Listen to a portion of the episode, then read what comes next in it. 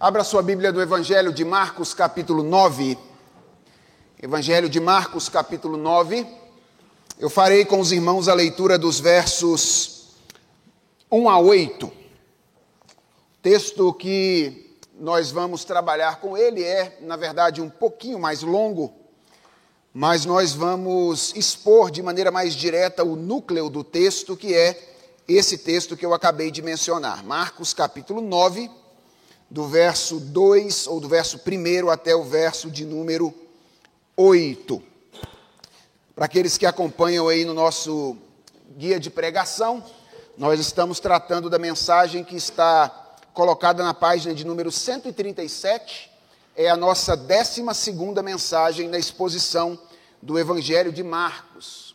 Marcos capítulo 9, do verso 1 até o verso de número 8 é o texto que lerei com vocês. Acompanhem silenciosamente a leitura da palavra do nosso Senhor. Ela diz assim: Dizia-lhes ainda: Em verdade lhes digo que dos que aqui se encontram, existe alguns que não passarão pela morte até que vejam ter chegado com poder o reino de Deus. Seis dias depois, Jesus tomou consigo Pedro, Tiago e João e os levou em particular a sós a um alto monte, e Jesus foi transfigurado diante deles. As suas roupas se tornaram resplandecentes, de um branco muito intenso, como nenhum lavandeiro no mundo as poderia alvejar. E lhes apareceu Elias com Moisés e estavam falando com Jesus. Então Pedro, tomando a palavra, disse a Jesus: Mestre, bom é estarmos aqui. Façamos três tendas: uma para o Senhor, outra para Moisés e outra para Elias, pois não sabia o que dizer, por estarem eles apavorados. A seguir veio uma nuvem que os envolveu, e dela veio uma voz que dizia: Este é o meu filho amado escutem o que ele diz. E de repente, olhando ao redor, não viram mais ninguém com eles a não ser Jesus. Vamos orar? Senhor, nós estamos agora diante da tua bendita palavra e precisamos ser instruídos por ela. E nós sabemos que isso só pode acontecer se o Senhor nos acompanhar. Por isso nós te pedimos, ó Deus, que nos acompanhes com o teu espírito para que nós sejamos edificados pelo poder da tua palavra. Fala conosco, Senhor, para que a tua palavra desça da nossa mente, atinja o nosso coração e caia como semente em boa terra e produza frutos de vida eterna, como é a profecia da própria palavra do Senhor. É a oração que fazemos, em nome de Jesus Cristo, a palavra encarnada. Amém. Você já ouviu falar em audição seletiva? Já ouviu falar em audição seletiva?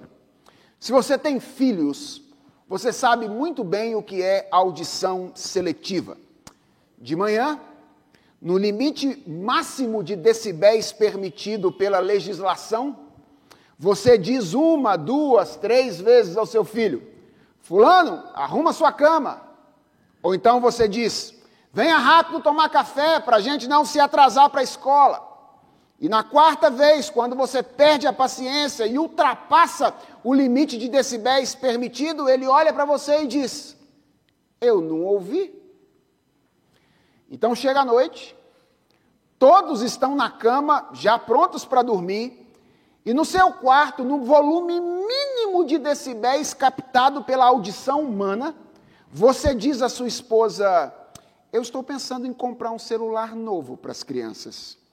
E em menos de cinco segundos, elas estão na porta do seu quarto perguntando: ah, Eu ouvi mesmo o que você acabou de dizer? Filhos são peritos em audição seletiva. Mas esse não é um problema exclusivo das crianças. Todos nós sofremos deste mal, com uma diferença é que quando nós não queremos ouvir alguma coisa, nós adultos não nos contentamos em ficar calados. Nós queremos falar. Muitas das discussões entre as pessoas, discussões entre casais, por exemplo, acontecem por isso. Porque a gente começa a ouvir a história, ouve o começo da história e imediatamente a gente faz juízo e emite a opinião, tentando completar a história que o outro está contando.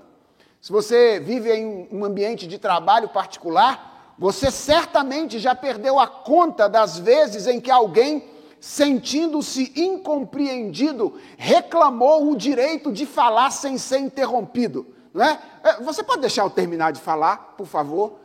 Ao invés de ficar falando em cima de mim, deixe-me terminar de falar. Nós adultos também sofremos de audição seletiva.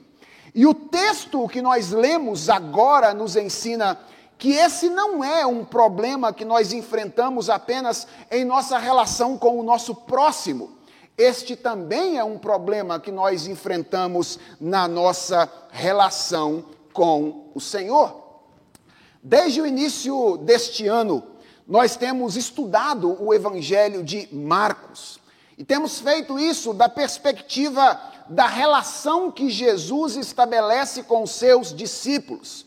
E temos nos esforçado, irmãos, para ver esta relação em torno da temática do discipulado. O que é ser um discípulo de Jesus Cristo?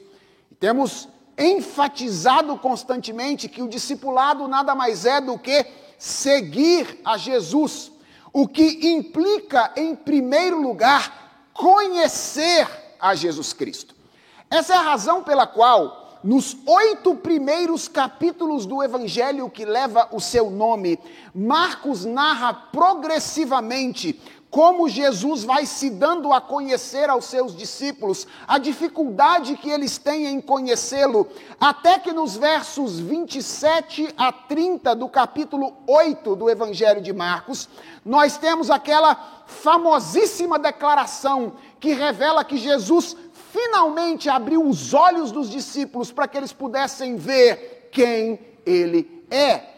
Jesus os tira do meio da multidão, como ele o fez com o surdo gago, como ele o fez com o cego, e então pergunta: Quem os homens dizem que eu sou?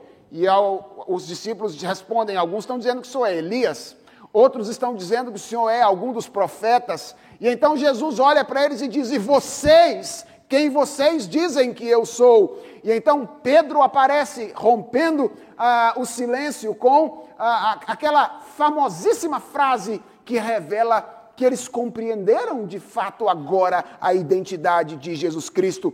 Tu és o Cristo, o Filho do Deus vivo. Imediatamente depois que os discípulos fazem essa declaração, revelando saber quem é Jesus. Jesus começa então a revelar a maneira como ele haveria de cumprir o seu ministério.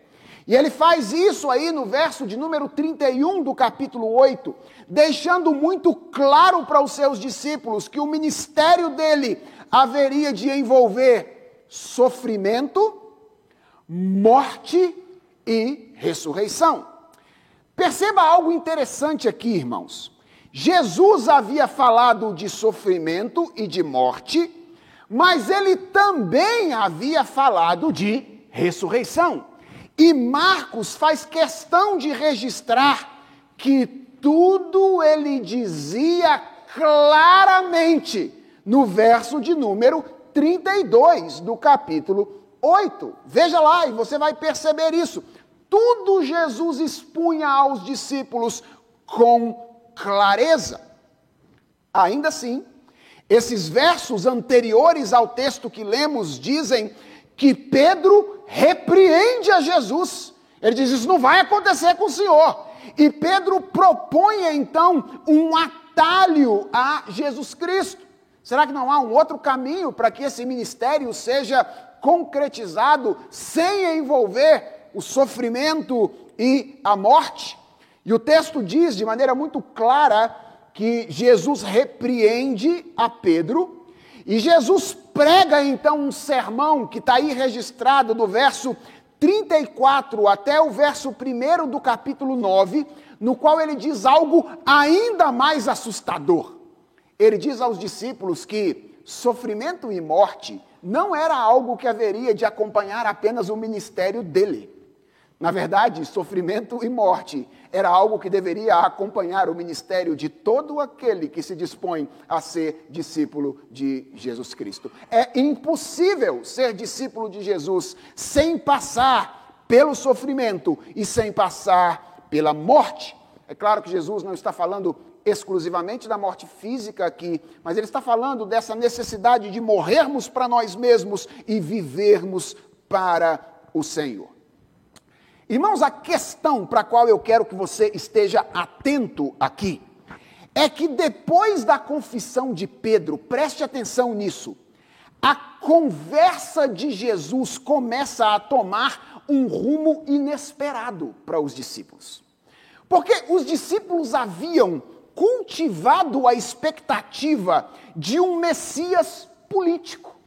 Eles haviam cultivado a expectativa de alguém que haveria de vir, haveria de subjugar o Império Romano, que era o império que estava subjugando os judeus naquela ocasião, haveria de estabelecer o trono de Davi em Jerusalém e haveria de fazer com que eles voltassem a reinar sobre toda a terra.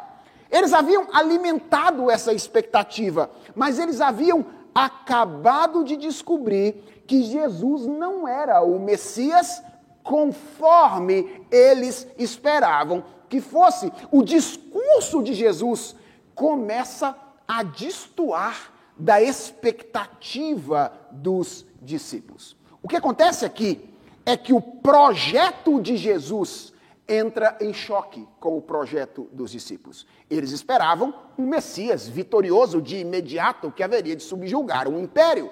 E Jesus diz: eu sou de fato o Cristo, o Filho de Deus, como vocês acabaram de declarar.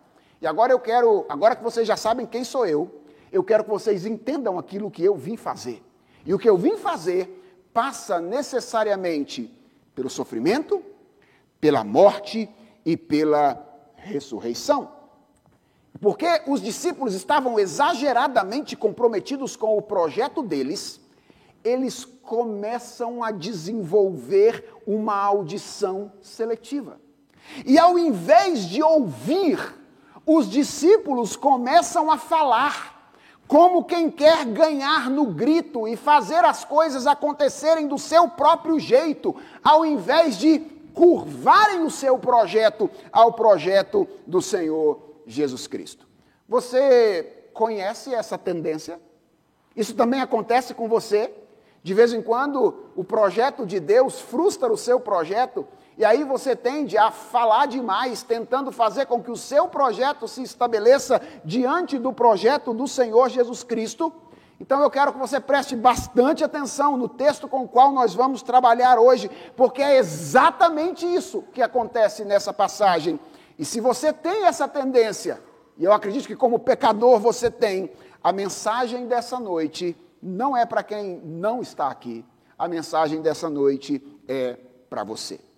E o texto com o qual nós estamos trabalhando, uh, Marcos capítulo 9, do verso 2 até o verso 8, mais, ou do verso 1 até o verso 8, começa com a identidade de Jesus Cristo sendo revelada mais uma vez, agora de um modo todo especial. Gente, o último sermão de Jesus tinha sido difícil, mas ele tinha terminado com uma promessa animadora. Veja o que diz o, cap... o verso 1 do capítulo 9. Jesus termina o seu sermão dizendo: Em verdade vos afirmo que dos que aqui se encontram, alguns há que de maneira nenhuma passarão pela morte, até que vejam ter chegado com poder o reino de Deus. É claro que essa profecia se refere principalmente àquilo que estava para acontecer em Jerusalém. Essa profecia se refere à morte e à ressurreição de Jesus Cristo. Essa é a grande manifestação do reino de Deus. Mas eu creio que essa profecia se cumpriu antecipadamente, pelo menos em parte, para Pedro, Tiago e João, seis dias depois de ter sido pronunciada pelo Senhor Jesus Cristo. Para usar uma figura de linguagem, nós poderíamos dizer que o show ainda estava para acontecer. O show haveria de ser em Jerusalém. Mas Jesus permite que alguns discípulos enxerguem o ensaio pela fresta da cortina, seis dias depois de proferir essas palavras. Tudo aconteceu em um monte, numa ocasião aparentemente comum, quando Jesus subiu na companhia dos seus amigos com a finalidade de orar. É isso que diz o registro de Lucas. Jesus fez isso inúmeras outras vezes durante o seu ministério. E sabem algo curioso? É que em várias ocasiões nos evangelhos, eles nos dizem qual foi o monte em que Jesus estava. Mas nesta ocasião, embora o evento seja relatado por três evangelhos, todos os sinóticos, em nenhum deles nós encontramos o lugar exato onde este evento aconteceu. Sabe por quê? Eu suspeito que é porque Deus conhece a nossa tendência ao misticismo. E Ele talvez esteja tentando evitar as peregrinações idólatras que haveriam de desviar o foco que Ele deseja nos dar nesta passagem, que é Deus esteve entre nós. Ele falou conosco. E o que nós precisamos fazer é ouvir a voz de Deus. Imaginem se nós soubéssemos exatamente o monte da transfiguração. O tanto de gente que não estaria hoje vendendo idas para lá com a finalidade de tentar de alguma forma emular a mesma experiência que aqueles discípulos tiveram naquela ocasião nos dias de hoje. Os discípulos, eles já deveriam saber que Jesus é Deus. Irmãos, lembrem-se do último sermão. Se eles estavam tendo dificuldades para ouvir a Jesus Cristo, não era por falta de revelação de quem Jesus Cristo é. A essa altura do campeonato, eles já tinham visto, atenção, os discípulos, um paralítico andar, o mar se acalmar duas vezes, um endemoniado ser liberto de uma legião de demônios, uma menina ser ressuscitada, um surdo gago começar a ouvir e a falar imediatamente, um cego começar a ver, e duas multidões serem alimentadas com uma miséria de pães e peixes. A essa altura, Todos esses sinais já haviam acontecido. Jesus definitivamente não precisava fazer mais nada para que os discípulos soubessem quem ele é. Mas ele fez. E sabem por que ele fez? Porque Jesus é um Deus misericordioso, é um Senhor misericordioso. Ele sempre anda a segunda milha, a terceira milha, com a finalidade de se revelar a nós. E desta vez, o que ele fez foi algo especial. Por quê? Porque todos os milagres anteriores tinham sido realizados por ele enquanto coberto pelo véu da sua humanidade.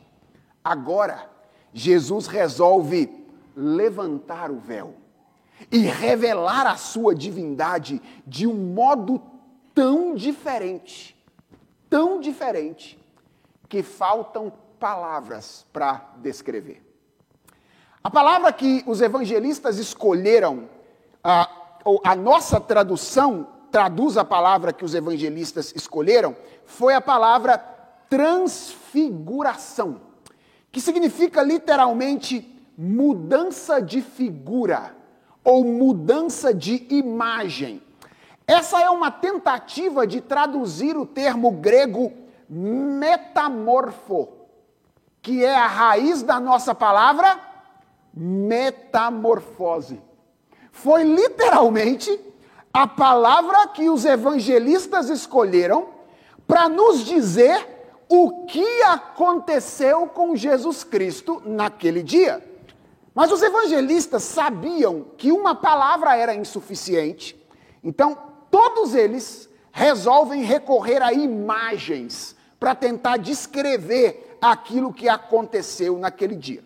Então, por exemplo, Mateus escreve que o rosto de Jesus resplandecia como o sol e que as roupas de Jesus ficaram brancas como a luz. Ou seja, Jesus foi envolvido por uma luminosidade ofuscante. É isso que Mateus diz quando ele escreve a respeito da transfiguração. Lucas diz que as roupas de Jesus resplandeciam de brancura. Essa é a expressão que Lucas usa. E Marcos, que é o mais popular de todos, veja o que Marcos diz aí. Diz que as roupas dele ficaram tão brancas quanto sabão em pó nenhum e alvejante nenhum daria conta de deixar igual. É isso que Marcos diz aí. Literalmente, pega o melhor sabão em pó que você imaginar, pega o melhor alvejante que você imaginar, lava 300 vezes a roupa branca de alguém e você não conseguirá chegar à brancura que foi vista nas roupas de Jesus naquela ocasião.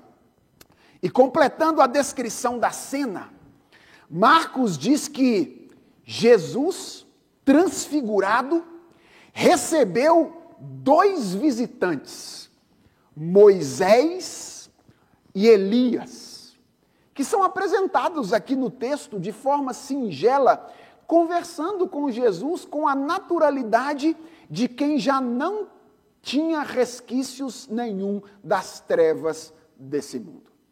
Irmãos, é simplesmente impossível, impossível descrever com exatidão o que aconteceu naquele dia. Impossível. O que nós sabemos é que Jesus levantou o véu. E Jesus permitiu que a luz da sua divindade fosse enxergada por três dos seus discípulos da forma mais resplandecente como ela pôde ser vista ao longo do seu ministério. Jesus se revelou aos seus discípulos mais uma vez, e ele fez isso. Eu quero que você entenda isso. Porque sermos confrontados com a identidade de Jesus e nos lembrarmos de quem Jesus Cristo é, é o que nós precisamos quando o comprometimento com os nossos projetos pessoais nos impede de ouvi-lo a respeito do projeto dele para nós. Entendeu o que eu acabei de dizer?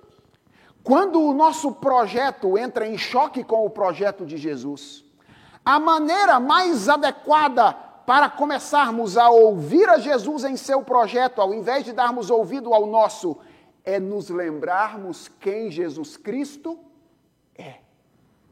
Ele é Deus, o Deus encarnado, que revelou a sua identidade aos seus discípulos através de vários milagres e através deste milagre especial a três dos seus amigos mais próximos, Pedro, Tiago e João. A pergunta é: como os discípulos reagiram a essa visão da identidade de Jesus Cristo. E se o texto começa com uma apresentação da divindade de Jesus, da identidade de Jesus, o texto caminha em direção a mais uma evidência da dureza de coração dos discípulos. Irmãos, Algumas coisas me impressionam na leitura do Evangelho de Marcos. Algumas coisas me impressionam. E uma delas é a honestidade com que Pedro é apresentado neste Evangelho. Sabem por que é que isso me impressiona? É porque a tradição costuma dizer que Pedro é a testemunha ocular por trás do Evangelho de Marcos. Esse Marcos que está escrevendo aqui é aquele João Marcos de Atos dos Apóstolos. E ele ouviu a história dos evangelhos, ao que tudo indica, através do apóstolo Pedro. Foi ele que narrou os eventos para João Marcos. Posso lhe dizer uma coisa? Se eu tivesse narrado esses fatos a alguém para escrever, sendo Pedro, provavelmente eu teria manipulado algumas informações. Ou pelo menos eu não teria dito algumas coisas que eu fiz naquela ocasião. Mas, curiosamente, Marcos é o evangelho que mais apresenta os tropeços de Pedro, sem amenizar. Vejam aquilo que Marcos diz. Marcos diz que enquanto Jesus conversava com Moisés e Elias, olha a expressão que Marcos usa: Pedro tomou a palavra. Essa é uma expressão exclusiva de Marcos. Mateus diz que Pedro falou, Lucas diz que Pedro falou, mas ambos usam expressões genéricas. Pedro disse, Pedro falou. Marcos é o único evangelista que diz que Pedro tomou a palavra. O que ele está querendo fazer com isso? Ele está querendo mostrar para nós que Pedro fez uma intervenção impulsiva naquela ocasião. Jesus estava ainda falando, vendo as coisas, as coisas estavam ainda acontecendo, quando Pedro impulsivamente toma a palavra de Jesus Cristo. E ele faz uma intervenção que é composta de duas sentenças. A primeira é uma expressão de deleite. Pedro olha para aquela cena, Jesus transfigurado, conversando com Elias e com Moisés, e ele diz assim: Mestre, bom é estarmos aqui. Se ele conhecesse o cântico naquela época, né? Bom estarmos aqui louvando a Deus. Talvez ele tivesse cantado naquela ocasião. Ele expressa o seu deleite diante de Deus. Que momento especial é esse que nós estamos vivendo aqui. Mas Pedro não faz apenas isso. Além de expressar deleite, ele faz uma proposta. Ele diz: Mestre, bom é estarmos aqui. Façamos três tendas. Uma será tua, outra para Moisés e outra para Elias. E a pergunta é: como nós devemos entender essa segunda intervenção de Pedro? Se você for para os comentários bíblicos, você vai perceber que há alguns comentaristas que interpretam essa segunda expressão de Pedro como uma expressão positiva. Para eles é como se Pedro tivesse entendendo a grandeza daquilo que estava acontecendo. E, e se ele quisesse prolongar aquele acontecimento. É como se ele dissesse assim: Jesus, está tão gostoso esse culto aqui, o Senhor transfigurado, Moisés e Elias, e eu presenciando essa conversa entre vocês. Vamos fazer o seguinte: vamos deixar esse culto acabar, não? Vamos fazer três tendas, uma para o Senhor, uma para Moisés, uma para Elias, e a gente fica aqui nesse culto eternamente. Então, alguns estudiosos acham que é isso que está acontecendo aqui. E eu, particularmente, acho que em parte é isso mesmo. Pedro está percebendo a grandiosidade daquele momento. Mas eu acho que reduzir essa expressão a isso é ingenuidade. E outros estudiosos interpretam mais teologicamente essa expressão e chegam à conclusão de que tem algo de extremamente negativo aqui. Ou por entenderem que, atenção a isso, a sugestão de Pedro de fazer três tendas revela que Pedro não tinha entendido a superioridade de Jesus Cristo em relação à lei e aos profetas, ou então por a entenderem como mais uma tentativa de fuga do caminho de sofrimento e morte apontado por Jesus Cristo anteriormente. E posso dizer uma coisa a vocês? Eu também não acho que esses estudiosos estão equivocados. Sabem por quê? Porque esse encontro, irmãos, entre Jesus, Moisés e Elias é mais do que um encontro entre três pessoas. Ele é o encontro entre três diferentes momentos da história da redenção. Moisés tipifica a lei. Elias tipifica os profetas. Tenda, na mentalidade judaica, não é apenas lugar de habitação. Tenda é o lugar de onde a palavra é proferida. Lembra da tenda da congregação no período do Antigo Testamento? Quando Pedro diz: vamos fazer três tendas, uma para o Senhor, uma para Moisés e uma para Elias, é como se ele estivesse desconsiderando a superioridade de Jesus Cristo em relação à lei e aos profetas. Como se ele não tivesse entendendo que a revelação de Deus em Cristo é uma revelação mais plena do que toda a revelação que Deus tinha dado a respeito de si antes.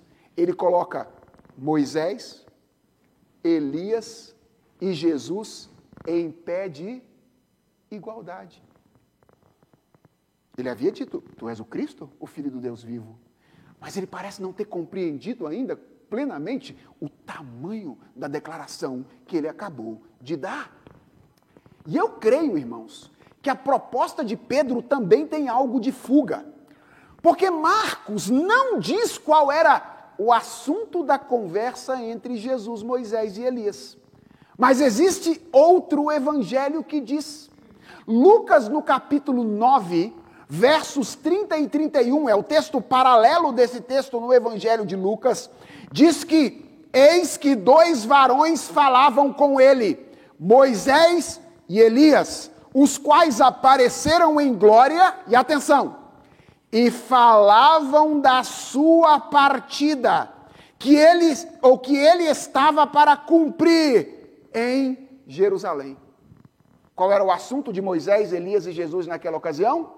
Era a caminhada de Jesus Cristo em direção à cruz do Calvário.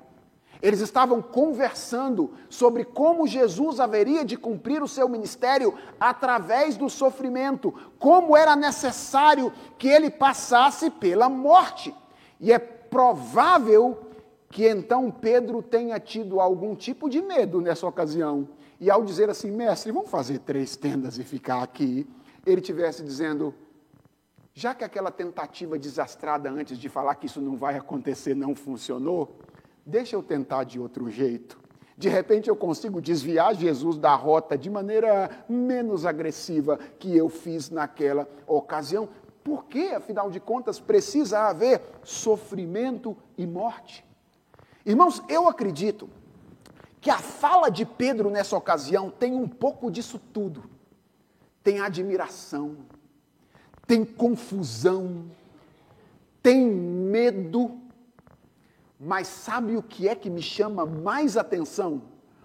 É que quando Marcos nos informa a razão pela qual Pedro disse o que disse, ele não nos dá nenhuma dessas razões, mas a maldita precipitação, que costuma acompanhar a audição seletiva. Veja o que diz o verso de número 6.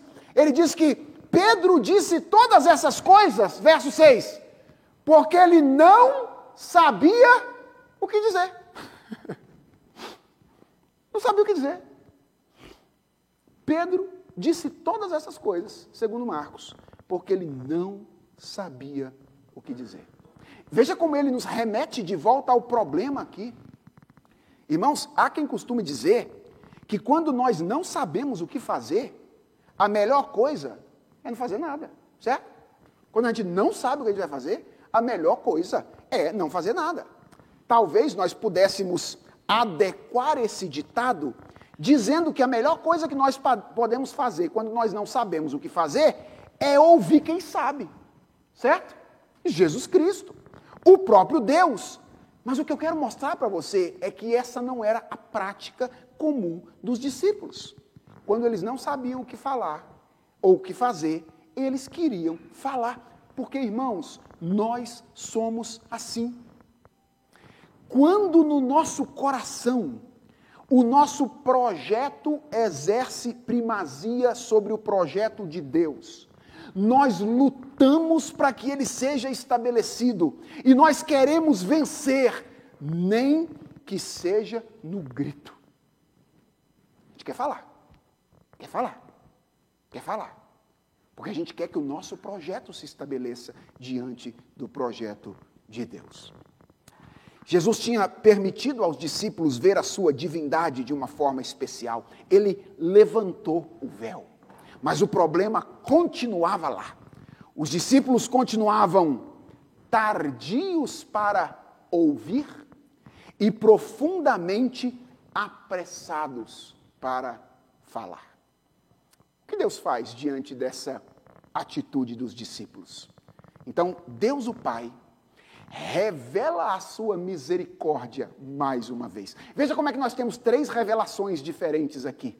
Primeiro, a revelação da identidade de Jesus. Depois, a revelação da incredulidade dos discípulos. E, finalmente, a revelação da misericórdia de Deus, o Pai. Ele confirma a sua misericórdia mais uma vez. Irmãos, eu acredito, vamos ser sinceros, que a essa altura da exposição do Evangelho de Marcos, vocês devem estar cansados dos discípulos, não é mesmo? Vocês devem estar meio cansados desse povo.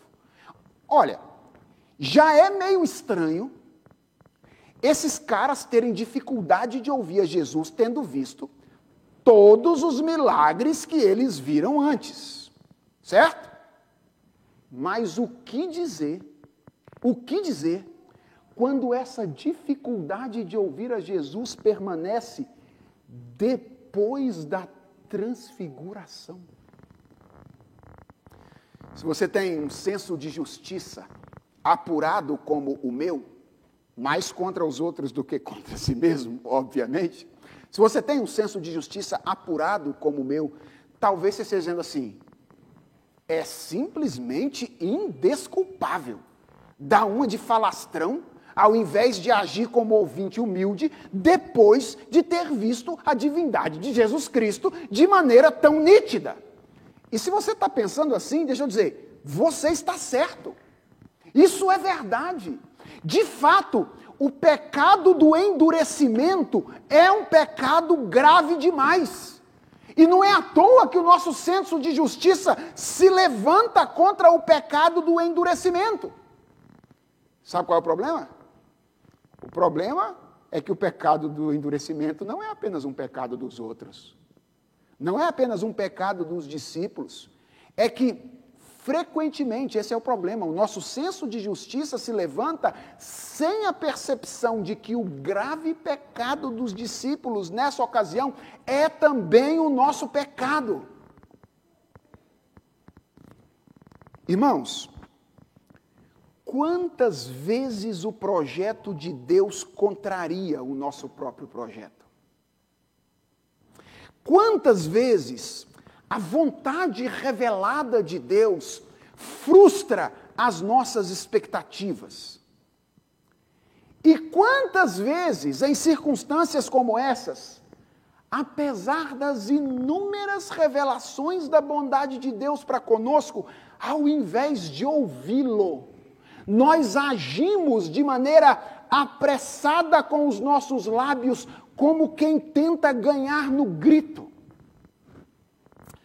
Às vezes eu chego em casa cansado depois de um dia de trabalho, cansado, e o meu projeto é descansar. Esse é o meu projeto, certo? É o meu projeto. Aí eu encontro o Lenice que diz assim: acabou de estourar umas lâmpadas aí, agora à tarde. Ah, e outra coisa, os meninos estão sem lanche para levar na escola amanhã. Tem que dar uma passada no mercado. Meu projeto era descansar.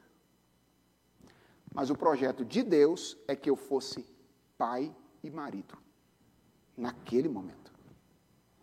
Nesse momento, o meu projeto e o projeto de Deus entram em choque. Eu queria descansar. Mas Deus não queria que eu descansasse.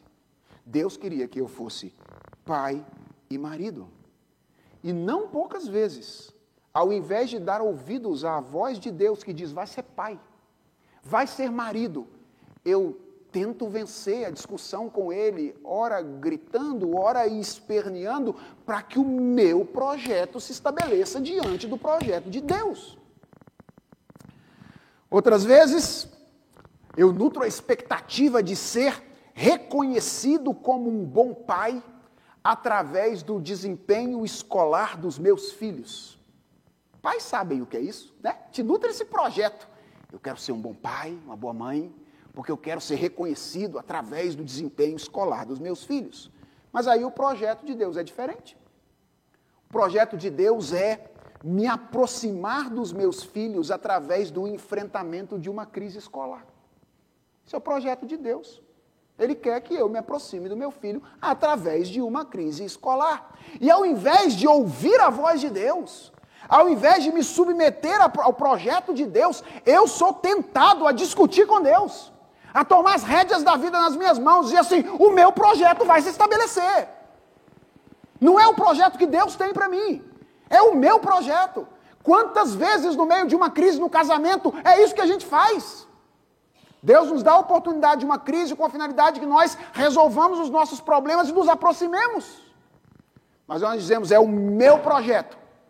Se eu não for feliz desse jeito, eu vou ser feliz de outro. E não interessa se isso significa ficar com o marido a quem eu professei que haveria de ficar, não interessa se isso significa ficar com a esposa que eu professei que haveria de ficar quando me casei com ela. Se for preciso para que a minha realização seja alcançada, eu deixo todos eles para lá. Quantas vezes não é assim que nós agimos? O, o que eu quero que você perceba é que o endurecimento temporário não foi um pecado exclusivo dos discípulos. Esse é o nosso pecado também. Mas, irmãos, o Evangelho, a boa notícia é que, inclusive, este pecado Deus depositou na conta do seu filho, para que nós pudéssemos ser tratados com a misericórdia com a qual aqueles três discípulos endurecidos foram tratados naquela ocasião pelo Senhor. Veja o que o texto diz que Deus fez depois daquela intervenção de Pedro. O texto diz que depois que Pedro falou aquelas, aquelas palavras, veio uma nuvem e os envolveu. Uma nuvem. Nuvem é um símbolo veterotestamentário da presença de Deus com seu povo. Veio uma nuvem e os envolveu. Permitam-me usar uma linguagem figurada que eu não uso costumeiramente. Mas eu acho que posso usar nessa, nessa ocasião. Deus lhes deu um abraço. Foi isso que aconteceu aqui.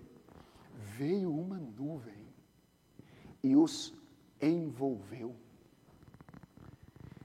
Ele lhes convidou à comunhão.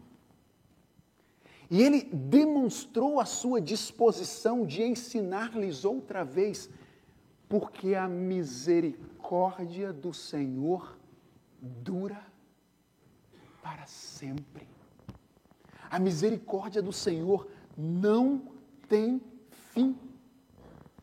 E então diz o texto que a voz de Deus, o Pai, foi ouvida dizendo: Este é o meu filho amado. Percebe a repetição do batismo aqui? Lá no batismo, o Deus Pai havia dito, para afirmar a identidade do Deus Filho: Este é o meu filho amado em quem me comprazo. Agora, diante dessa dificuldade dos discípulos de darem ouvidos à voz de Jesus, por causa do tipo de promessa que Jesus estava fazendo, Deus vem de novo para autenticar a identidade de Jesus Cristo e para dizer: Lembra do que eu disse sobre ele quando ele foi batizado? Eu vou repetir para vocês ouvirem quem ele é. Este é o meu filho amado. Mas agora, ao invés de dizer em quem me comprazo, ele diz: a ele ouvi. Qual era a dificuldade dos discípulos? Dar ouvidos ao que Jesus estava dizendo. Então, o Deus Pai se apresenta a eles agora para dizer: Eu confirmo a identidade do meu filho. E se vocês querem responder a quem Jesus Cristo é de maneira adequada, então ouçam a Jesus. Os discípulos são estimulados pelo próprio Deus Pai a ouvir o Deus Filho, sabendo que quem ouve o Deus Filho, quem ouve a Jesus Cristo, ouve o próprio Deus.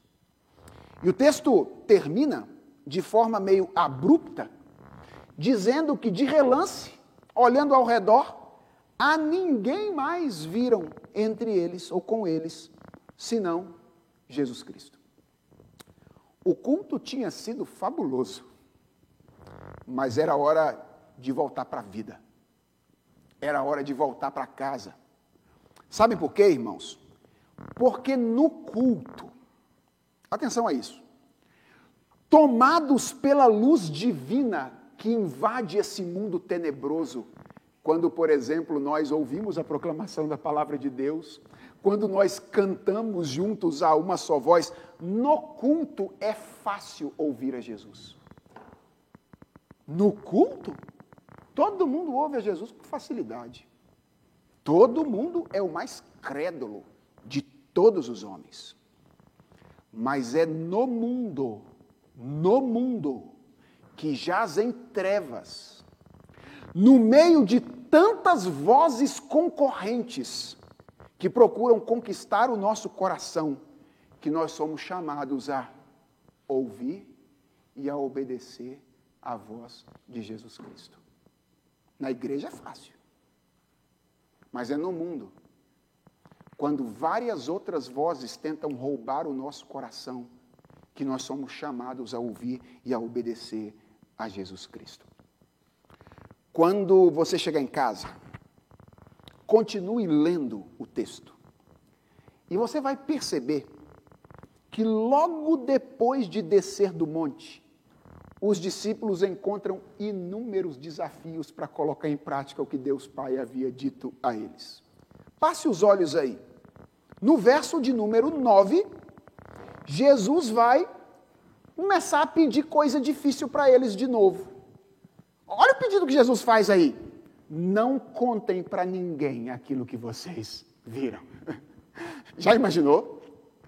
Jesus pega você, leva você para o monte. E aí ele abre um pouquinho do véu e deixa você ver atrás do véu o que ninguém viu. E aí ele desce do monte e diz para você assim: fica calado, não fala para ninguém. Jesus pedindo coisa difícil de novo. Quando chega no verso 10 até o verso de número 13, aí nós temos ali os fariseus e os escribas vindo criar problemas para eles de novo. No verso 14, o legalismo religioso deles de novo. No verso 17, aí eles encontram com Satanás. É isso que a gente encontra no mundo. É religião atrapalhada, é Satanás, são mandamentos difíceis aos quais nós temos que obedecer, mas atenção, agora os discípulos tinham mais um trunfo para a batalha. Qual era o trunfo? Eles haviam acabado de aprender que audição seletiva tem a ver com choque de projetos. Quando você quer ouvir algumas coisas de Deus e não outras, escolhe o que de Deus você quer ouvir, pode saber, o projeto de Deus está se chocando com o seu dentro do seu coração. Os discípulos agora sabiam disso. E eles sabiam mais. Eles sabiam que entre o nosso projeto e o projeto de Jesus, o de Jesus deve ter a primazia. Porque o projeto de Jesus é o projeto de Deus. Este é o meu filho amado a Ele ouvir. Meu irmão, não sei o que você está passando nos últimos dias. Eu não sei o que você está passando nos últimos dias. Não sei quais são as lutas com o pecado que você tem enfrentado. Mas a mensagem para você nessa noite, vinda direto do trono do Senhor, é: ouça a Jesus. Ouça a Jesus. Mesmo quando o que ele disser for difícil de ouvir, ouça a Jesus. Se o que Jesus disser frustrar as suas expectativas, ouça a Jesus. E mesmo que as palavras de Jesus firam a sua sensibilidade, questionem o seu conhecimento e coloquem em xeque a sua tradição. A palavra de Deus para você nessa noite é: a Ele ouvir. Ouça o Filho de Deus. Porque quando a voz de Jesus é ouvida, há transformação e vida em qualquer lugar. Como diz a poesia de Carlos Sider, com a qual eu termino a mensagem dessa noite. Queria estar ouvindo a tua história contada ao pé das ondas de outro mar. Ouvir da tua boca as maravilhas que hoje sei. Estar no barco em meio à tempestade e ver o mar calar por tua voz e ouvir falar o cego, cego era e posso ver. Eu queria. Mas apesar do tempo e o tanto que me distam do lugar, te conheço. E ainda hoje a tua voz prossegue firme. Como é doce a tua voz. É um convite a te seguir. E quanto mais e mais eu te conheço, eu vejo quem eu era e hoje sou, e não posso negar que foi tua voz quem me mudou nesses dias. Quando a voz de Jesus Cristo é ouvida, a transformação, independente do tempo e do lugar. Vamos orar. Senhor nosso Deus e Pai, Ensina-nos a ouvir a tua voz. Ajuda-nos a fazer isso, mesmo quando a tua voz fere a nossa sensibilidade, vai contra os nossos projetos, mesmo quando a tua voz não é exatamente aquilo que nós gostaríamos de ouvir. Ajuda-nos a ouvir a tua voz. Senhor, não nos permita fazer com que o choque de projetos no nosso coração nos faça ouvir algumas coisas que o Senhor tem a nos dizer e descartar outras. Ajuda-nos a confiar que as tuas palavras são sempre as melhores, que a tua palavra é o teu poder. Esse povo todo que está aqui hoje, Senhor, a Igreja Presbiteriana de Santo Amaro, todos aqueles que nos ouvem em outros lugares desse país e do mundo, ensina-nos a ouvir o teu Filho Jesus Cristo. É a oração que nós te fazemos. No nome dele. Amém.